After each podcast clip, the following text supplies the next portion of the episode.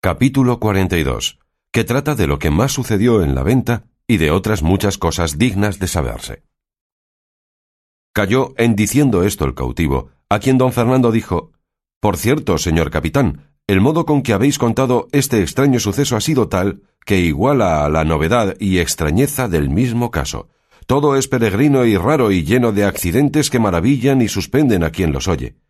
Y es de tal manera el gusto que hemos recibido en escuchalle, que aunque nos hallara el día de mañana entretenidos en el mismo cuento, holgáramos que de nuevo se comenzara.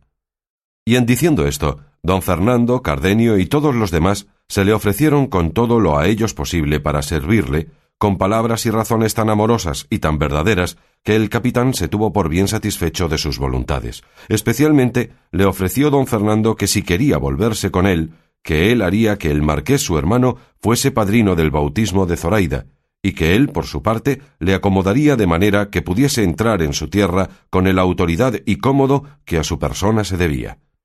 Todo lo agradeció cortesísimamente el cautivo, pero no quiso aceptar ninguno de sus liberales ofrecimientos. En esto llegaba ya la noche, y al cerrar de ella llegó a la venta un coche con algunos hombres de a caballo. Pidieron posada, a quien la ventera respondió que no había en toda la venta un palmo desocupado. Pues aunque eso sea, dijo uno de los de a caballo que habían entrado, no ha de faltar para el señor oidor que aquí viene. A este nombre se turbó la huéspeda y dijo Señor, lo que en ello hay es que no tengo camas, si es que su merced el señor oidor la trae, que sí debe de traer, entre en buen hora, que yo y mi marido nos saldremos de nuestro aposento por acomodar a su merced. Sea en buen hora, dijo el escudero. Pero a este tiempo ya había salido del coche un hombre que en el traje mostró luego el oficio y cargo que tenía, porque la ropa luenga con las mangas arrocadas que vestía mostraron ser oidor como su criado había dicho. Traía de la mano a una doncella, al parecer de hasta seis años, vestida de camino, tan bizarra, tan hermosa y tan gallarda, que a todos puso en admiración su vista, de suerte que a no haber visto a Dorotea y a Lucinda y Zoraida, que en la venta estaban, creyeran que otra tal hermosura como la de esta doncella difícilmente pudiera hallarse. Hallóse don Quijote al entrar del oidor y de la doncella, y así como le vio, dijo Seguramente puede vuestra merced entrar y espaciarse en este castillo, que aunque es estrecho y mal acomodado, no hay estrecheza ni incomodidad en el mundo que no dé lugar a las armas y a las letras, y más si las armas y letras traen por guía y adalida la fermosura, como la traen las letras de vuestra merced en esta fermosa doncella, a quien deben no sólo abrirse y manifestarse los castillos, sino apartarse los riscos y dividirse y abajarse las montañas para dalle acogida. Entre vuestra merced, digo, en este paraíso, que aquí hallará estrellas y soles que acompañen el cielo que vuestra merced trae consigo, aquí hallará las armas en su punto y la hermosura en su extremo. Admirado quedó el oidor del razonamiento de don Quijote, a quien se puso a mirar muy de propósito, y no menos le admiraba su talle que sus palabras.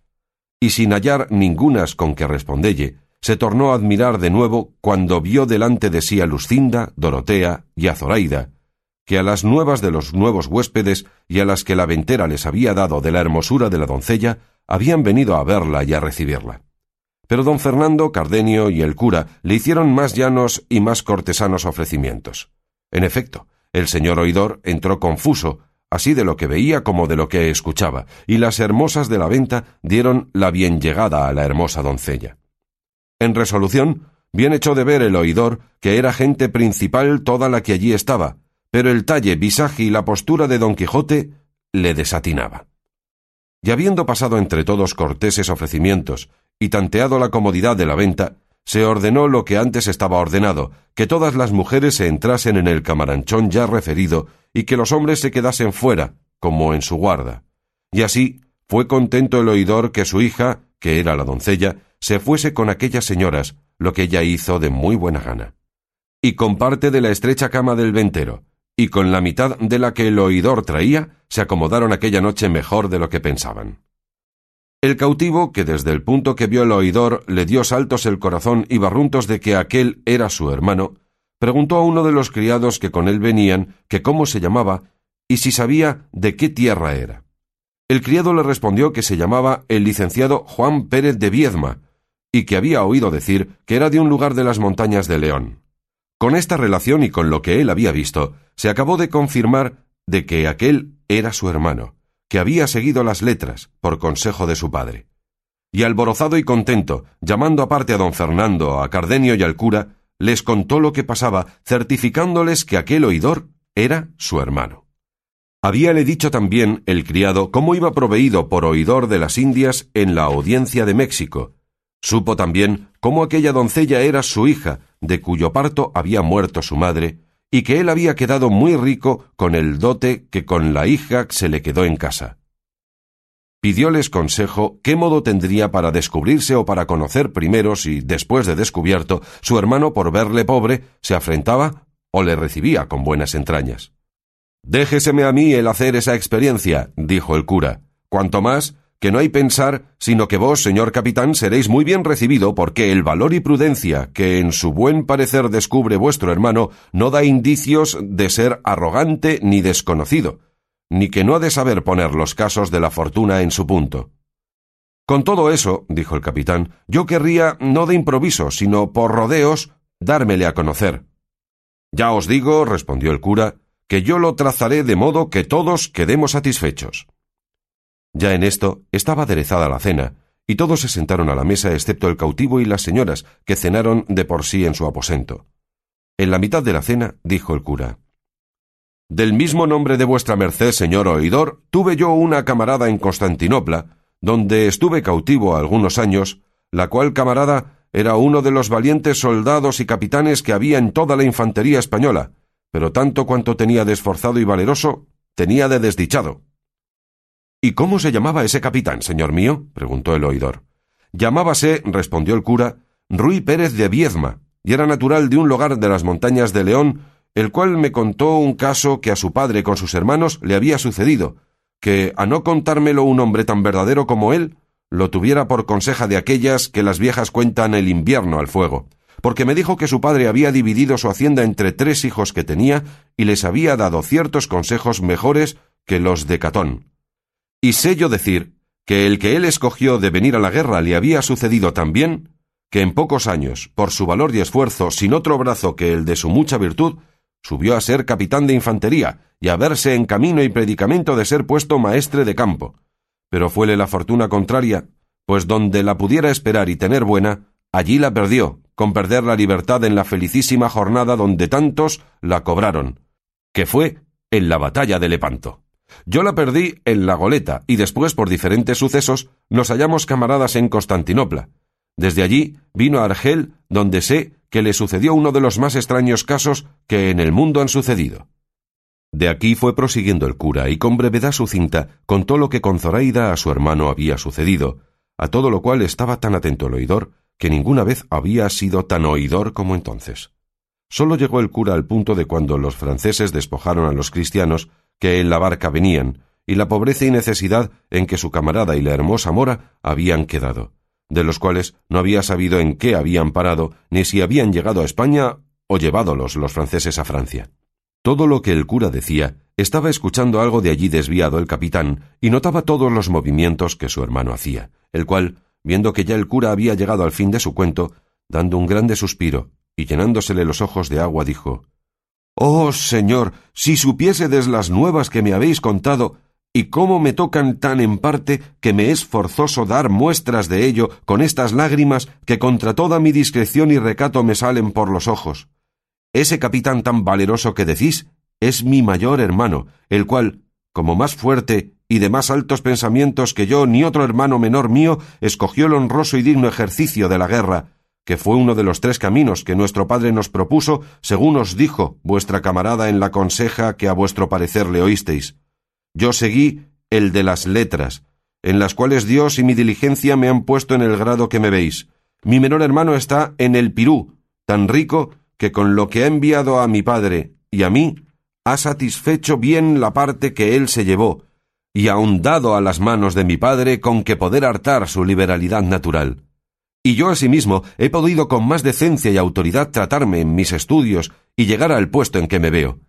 Vive aún mi padre muriendo con el deseo de saber de su hijo mayor y pide a Dios con continuas oraciones no cierre la muerte sus ojos hasta que él vea con vida a los de su hijo. De cual me maravillo, siendo tan discreto, cómo en tantos trabajos y aflicciones o prósperos sucesos se haya descuidado de dar noticia de sí a su padre, que si él lo supiera, o alguno de nosotros, no tuviera necesidad de aguardar al milagro de la caña para alcanzar su rescate. Pero de lo que yo ahora me temo es de pensar si aquellos franceses le habrán dado libertad o le habrán muerto por encubrir su hurto.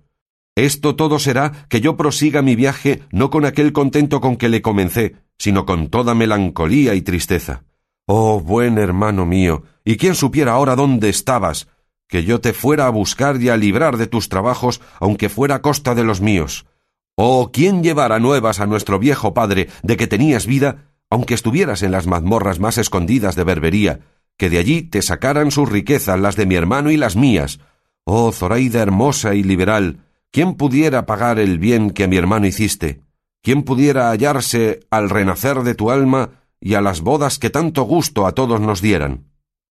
Estas y otras semejantes palabras decía el oidor lleno de tanta compasión con las nuevas que de su hermano le había dado, que todos los que le oían le acompañaban en dar muestras de sentimiento que tenían de su lástima. Viendo pues el cura que también había salido con su intención y con lo que deseaba el capitán, no quiso tenerlos a todos más tiempo tristes, y así, se levantó de la mesa y entrando donde estaba Zoraida, la tomó por la mano y tras ella se vinieron Lucinda, Dorotea y la hija del oidor. Estaba esperando el capitán a ver lo que el cura quería hacer, que fue que tomándole a él a sí mismo de la otra mano, con entrambos a dos, se fue donde el oidor y los demás caballeros estaban, y dijo Cesen, señor oidor, vuestras lágrimas, y cólmese vuestro deseo de todo el bien que acertare a desearse pues tenéis delante a vuestro buen hermano y a vuestra buena cuñada. Este que aquí veis es el capitán Viedma, y esta la hermosa mora que tanto bien le hizo. Los franceses que os dije los pusieron en la estrecheza que veis, para que vos mostréis la liberalidad de vuestro buen precho. Acudió el capitán a abrazar a su hermano, y él le puso ambas manos en los pechos por mirarle algo más apartado. Mas cuando le acabó de conocer, le abrazó tan estrechamente, derramando tan tiernas lágrimas de contento, que los más de los que presentes estaban le hubieron de acompañar en ellas. Las palabras que entrambos hermanos se dirigieron, los sentimientos que mostraron, apenas creo que pueden pensarse, cuanto más escribirse. Allí, en breves razones, se dieron cuenta de sus sucesos, allí mostraron puesta en su punto la buena amistad de dos hermanos, allí abrazó el oidor a Zoraida, allí la ofreció su hacienda, allí hizo que la abrazase su hija, allí la cristiana hermosa y la mora hermosísima renovaron las lágrimas de todos. Allí don Quijote estaba atento sin hablar palabra, considerando estos tan extraños sucesos, atribuyéndolos todos a quimeras de la andante caballería. Allí concertaron que el capitán y Zoraida se volviesen con su hermano a Sevilla y avisasen a su padre de su hallazgo y libertad, para que como pudiese viniese a hallarse en las bodas y bautismo de Zoraida, por no le ser al oidor posible dejar el camino que llevaba, a causa de tener nuevas que allí a un mes partía flota de Sevilla a la Nueva España, y fuérale de grande incomodidad perder el viaje. En resolución, todos quedaron contentos y alegres del buen suceso del cautivo, y como ya la noche iba casi en las dos partes de su jornada, acordaron de recogerse y reposar lo que de ella les quedaba. Don Quijote se ofreció a hacer la guardia del castillo, porque de algún gigante o otro malandante follón no fuesen acometidos, codiciosos del gran tesoro de hermosura que en aquel castillo se encerraba. Agradeciéronselo los que lo conocían, y dieron al oidor cuenta del humor extraño de don Quijote, de que no poco gusto recibió. Solo Sancho Panza se desesperaba con la tardanza del recogimiento, y sólo él se acomodó mejor que todos, echándose sobre los aparejos de su jumento que le costaron tan caros como adelante se dirá. Recogidas pues las damas en su estancia, y los demás acomodádose como menos mal pudieron, don Quijote se salió fuera de la venta a hacer la centinela del castillo como lo había prometido. Sucedió, pues, que faltando poco para venir el alba, llegó a los oídos de las damas una voz tan entonada y tan buena que les obligó a que todas le prestasen atento oído, especialmente Dorotea, que despierta estaba, a cuyo lado dormía doña Clara de Viezma, que así se llamaba la hija del oidor. Nadie podía imaginar quién era la persona que también cantaba, y era una voz sola, sin que la acompañase instrumento alguno. Unas veces les parecía que cantaban en el patio, otras que en la caballeriza, y estando en esta confusión muy atentas, llegó a la puerta del aposento Cardenio y dijo Quien no duerme escuche, que oirán una voz de un mozo de mulas que de tal manera canta que encanta. Ya lo oímos, señor, respondió Dorotea, y con esto se fue Cardenio y Dorotea, poniendo toda la atención posible, entendió que lo que se cantaba era esto.